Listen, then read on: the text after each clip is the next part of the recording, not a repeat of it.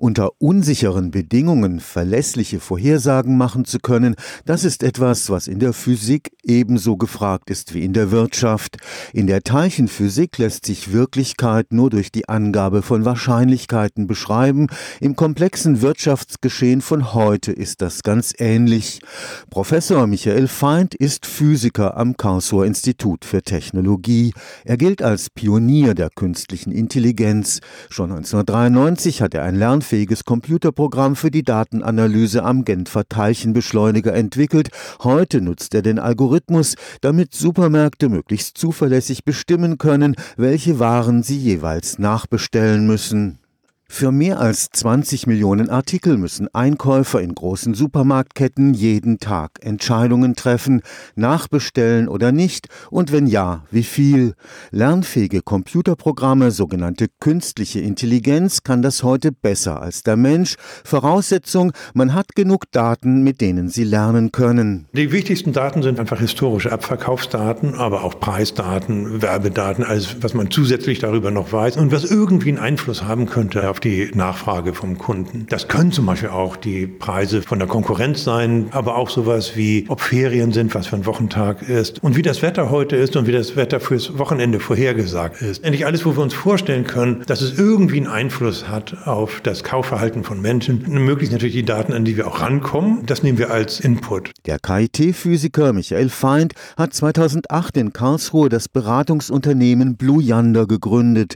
Mit künstlicher Intelligenz hilft es Supermärkten bei der schwierigen Aufgabe der Warenbestellung. Besonders wichtig ist es natürlich gerade für Frischware wie Fleisch, Sushi und solche Dinge. Hackfleisch, das hat eine Lebensdauer von zwei Tagen vielleicht im Laden. Wenn es da nicht verkauft wird, dann muss es eben entsorgt werden. Das sind hohe Kosten und Lebensmittelverschwendung mögen wir natürlich auch so nicht. Also das möchte man möglichst verhindern und das kann heute so künstliche Intelligenzsysteme vollautomatisch und besser als der beste Mensch, weil wir viel mehr Inputs berücksichtigen und auch dann individuell mit Lebensdauer, Einkaufs Einkaufspreis, Verkaufspreis eben für jeden Artikel die optimale Bestellentscheidung treffen. Um gut ein Drittel kann so die Rentabilität des Einzelhandels gesteigert werden. Gleichzeitig steigt dadurch die Kundenzufriedenheit und auch das Arbeitsklima verbessert sich. Das finde ich eine schöne Sache. Das künstliche Intelligenz sehen ja viele auch so als Entmenschlichung, nicht? dass wir dann nur noch leere Läden haben und so. Das muss überhaupt nicht so sein. Die Chance ist, wir machen erstmal die Prozesse alle sehr viel effizienter und wir vermeiden eben vermeidbaren Verlust, was ja auch der Nachhaltigkeit dient. Aber wir können auch eben dann die frei gewordene Arbeitszeit dafür nutzen, um damit auch der Verkäufer wieder für den Kunden da ist. Aber nicht nur im Lebensmittelhandel,